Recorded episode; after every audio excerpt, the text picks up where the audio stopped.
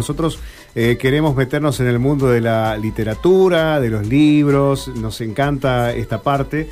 Y sobre todo nos encanta poder dedicarle tiempo hoy en medio de toda esta cuestión digital, dedicarle tiempo a los libros, al papel eh, y a las palabras, que es lo que de alguna forma u otra nos va eh, reuniendo y nos hace compartir permanentemente. Hoy le invitamos a Marcela Ceballos, ella es docente santafesina de nivel inicial, escritora, ha publicado recientemente su libro Yo, mi superhéroe, una herramienta para trabajar la prevención del abuso sexual infantil, pero que tiene una historia que es muy atractiva. Yo ya estuve hojeando el libro, unas ilustraciones maravillosas tiene y además eh, no solo está el cuento, sino que también hay una guía, una ficha para que las personas adultas podamos eh, leer y entender y saber cómo abordarlo. Así que le doy la bienvenida. ¿Cómo estás, Marcela? Bien, gracias, gracias. Un placer, la verdad. Gracias por la invitación. Por favor, ¿es eh, difícil la tarea de escribir un libro? ¿Cuánto tiempo lleva? Sé que debe ser distinto para cada autor, para cada autora, pero ¿cómo fue en tu caso?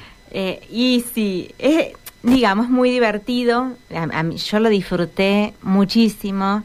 el tema es que, bueno, viste, me, yo iba escribiendo el libro, empecé hace como cuatro años, eh, lo, fui, lo, lo dejé, lo, lo, lo, volví a retomar, eh, pero eh, mientras tanto iba haciendo algunas capacitaciones sobre sexualidad, sobre abuso sexual infantil, sobre, bueno, eh, prevención, sobre educación emocional. Entonces cada vez que aprendía algo nuevo, lo metía. Entonces como que lo iba reformulando, le iba cambiando cosas y bueno, eh, y, le seguiría agregando a veces cosas, pero digo, no, en algún momento se tiene que terminar. eh, así que sí, y después, bueno, en, en pandemia... Eh, digamos, yo lo, lo saqué y quise retomarlo. Eh, bueno, yo soy docente de nivel inicial y tenía los jardines cerrados porque trabajo en materno, así que estuvimos nueve meses ahí en la lucha de, la apertura de jardines. Y como para pensar en otra cosa en algo lindo, eh, me contacté con un dibujante santafesino que es David Fernández que él se dedica a hacer esculturas y se dedica a hacer todo lo que tiene que ver las figuritas de Dragon Ball Z. Bueno, él le pone imagen a todas esas cartitas que se ven, ha ganado concursos. Ah, sí, todo lo, el anime, digamos. En anime, exactamente. Eh, y bueno, nada, esto era diferente para él, un desafío. Lo contacté por intermedio de una amiga y le dije, ¿te animas a ponerle imagen a este libro infantil? Y cuando lo leyó, me mandó la primera imagen de Enrique y me dice, ¿te gusta?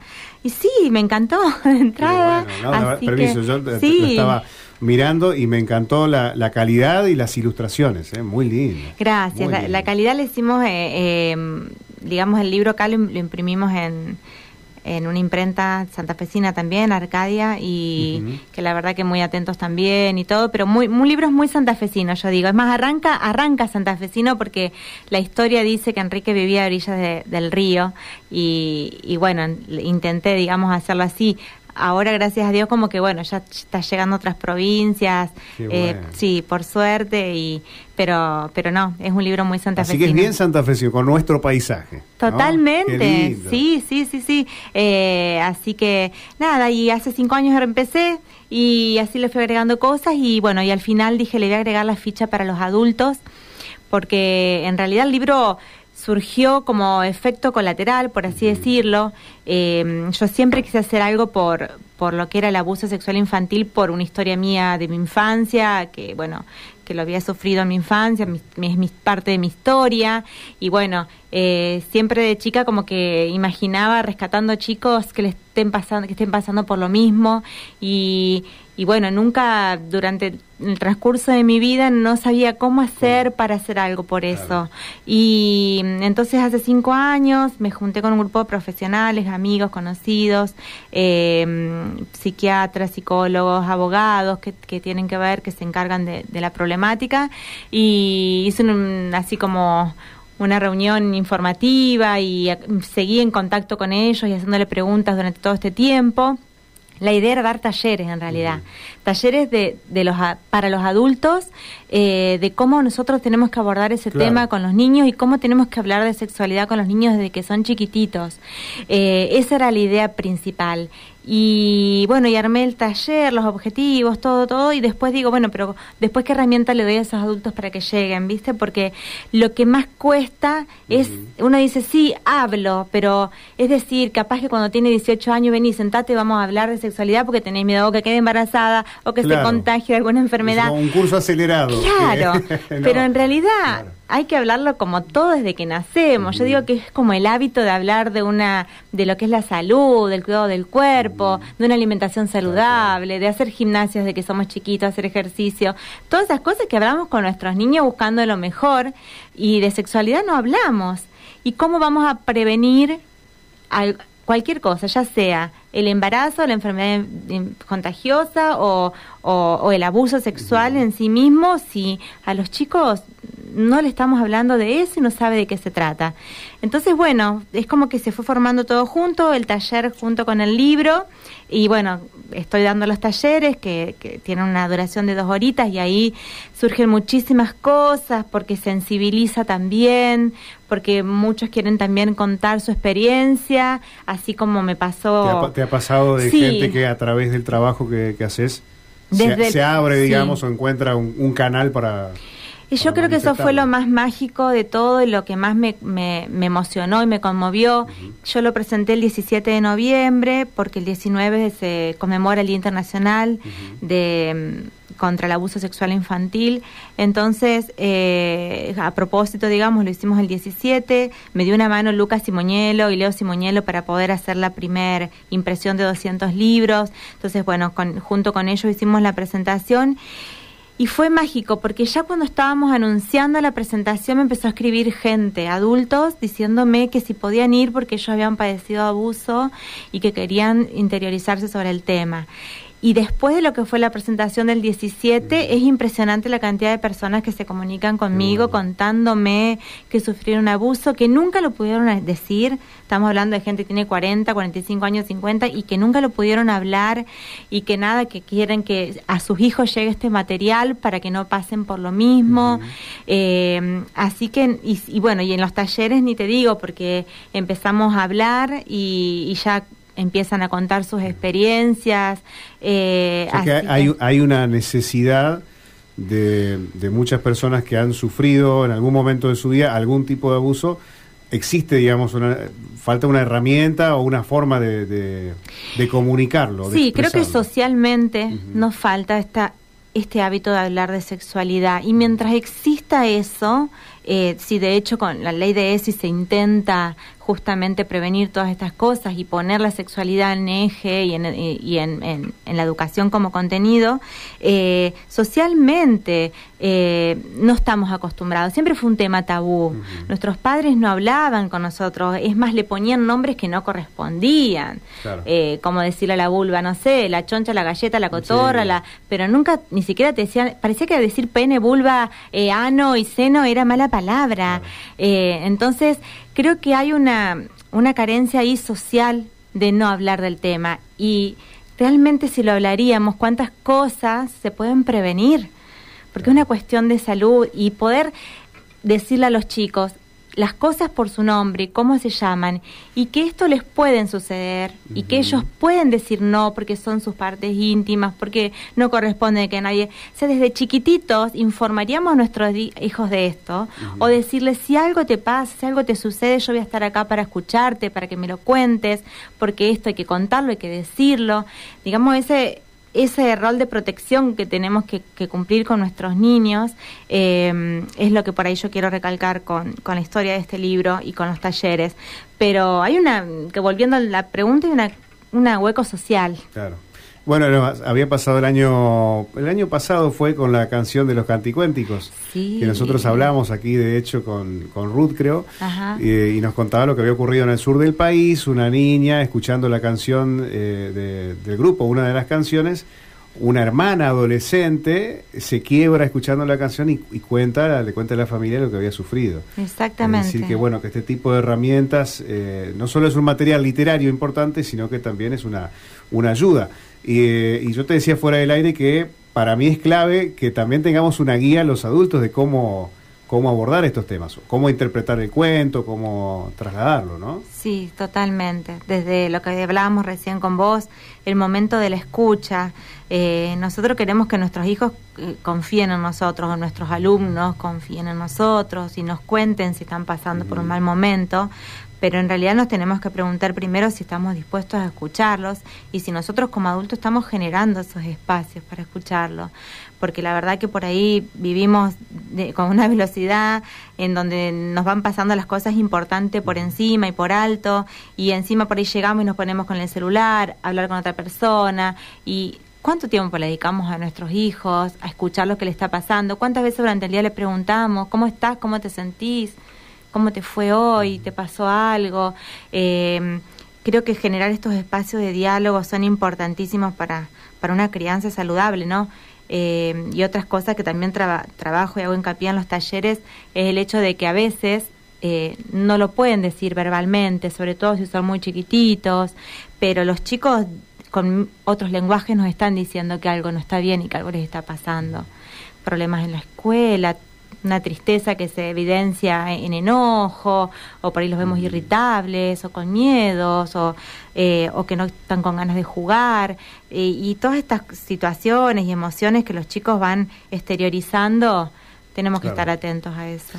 Quiero ir a la historia de Enrique que nos cuentes un poquito lo, que puedas y después obviamente que vamos a, recomendar que puedan acceder al libro, pero quiénes, contanos un poquito de Enrique y para qué edades. ¿Eh? Sí, y mm, Enrique, muchos me preguntan, ¿y por qué eh, es varón?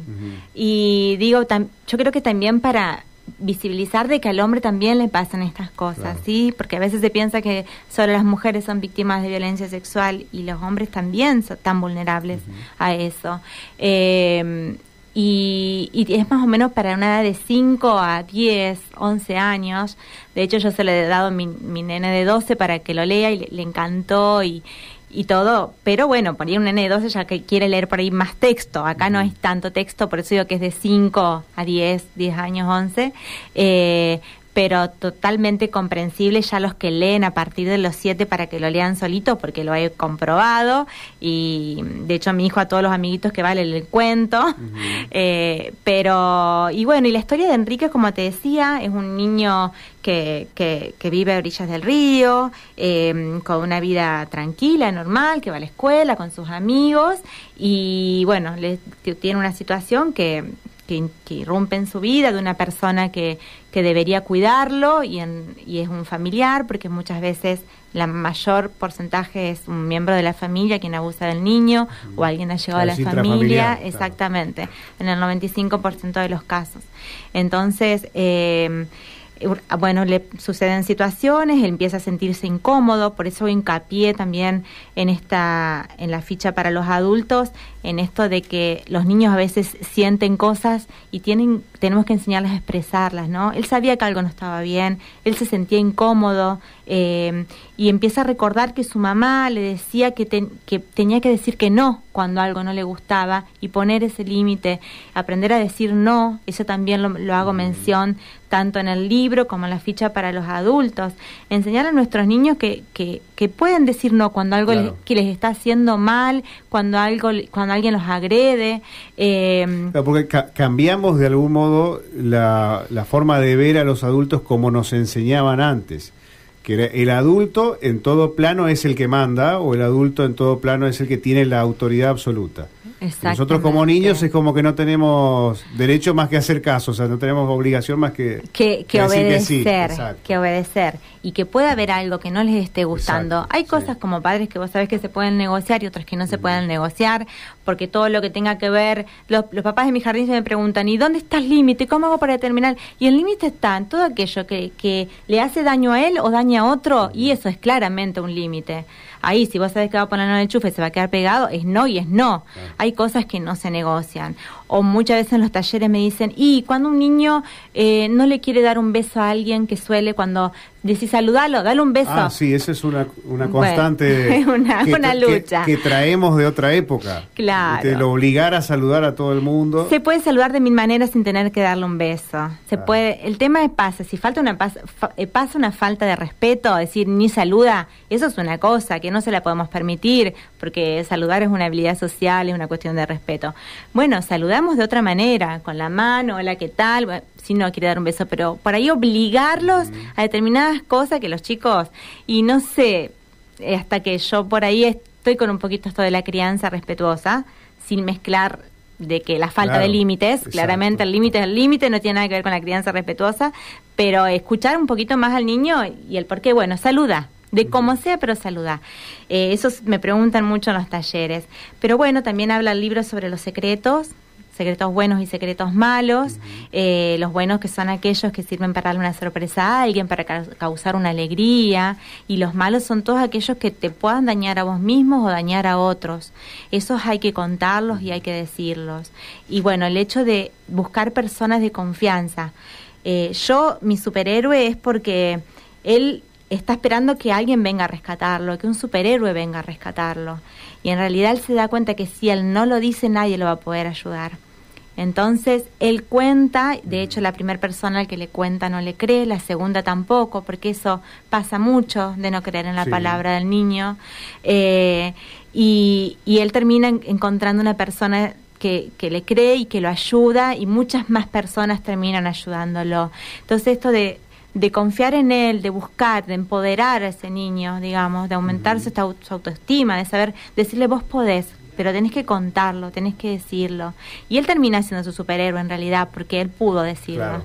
Eh, pero bueno, este, eh, el mensaje de, buscar una persona que, que lo va a proteger. Me encanta y, y además estaba viendo que están las palabras para los adultos y también hay una ficha para el abordaje una vez que terminamos de compartir el, el cuento, ¿no? Totalmente. De hecho, me después de los talleres me ha escrito mucha gente y me dice, quiero agradecerte porque leí el cuento con mi hijo, leí las preguntas que había, charlé con él y si bien no había una situación de abuso, me contó cosas que yo no sabía sobre otras cosas que le estaban pasando y que quizás si en el cuento o sin las preguntas no me, no me animaba a preguntarse. Así que todo, un todo ayuda un poquito. Qué lindo. La verdad que nos encantó. ¿Cómo puede hacer la gente que nos está escuchando para acceder al libro? Sí, yo eh, la verdad que me estoy por el momento autogestionando, si bien hay como algunas distribuidoras que ya me han llamado, pero no, no es cerrada de nada, así que por el momento me escriben por Instagram, yo se los llevo, se los mando. ¿Cómo es el Instagram? Es Marcela Flor Ceballos, Ceballos con Z, B larga y ese final. Eh, Marcela Flor Ceballos. Y si no, eh, están pasando por los jardines donde yo trabajo, que es mi primer pasito, que está en 4 de enero del 1701, y cerquita del Berna, en San Martín, el 6300 el otro, que ahí lo, lo estamos también vendiendo por el momento autogestión. Bueno, eh, acá ya te encontré, mira qué rápido que te encontré. Marcela Flor Ceballos, eh, profe de nivel inicial, licenciada en gestión educativa. Bueno, eh, ahí te mandamos, te escribimos. Sí, totalmente. Y, y, podemos acceder al libro. La verdad que eh, nos encantó la propuesta. Gracias. te felicito. Gracias por, por interesarse por este tema que, que para mí es tan valioso y necesario. Gracias. Bueno, te esperamos cuando quieras y nos quieras contar un poco más. O cuando le agregues más cosas a la historia de Enrique. Perfecto, ya se viene la otra. Ah, perfecto, perfecto. Sí, sí, sí. Bueno, Que, tengas un gran 2023. Bueno, muchas gracias, igual, gracias. Nos visitó Marcela Ceballos, docente santafesina de nivel inicial, escritora, publicó recientemente Yo, mi superhéroe, y te contamos la historia acá, en Viral.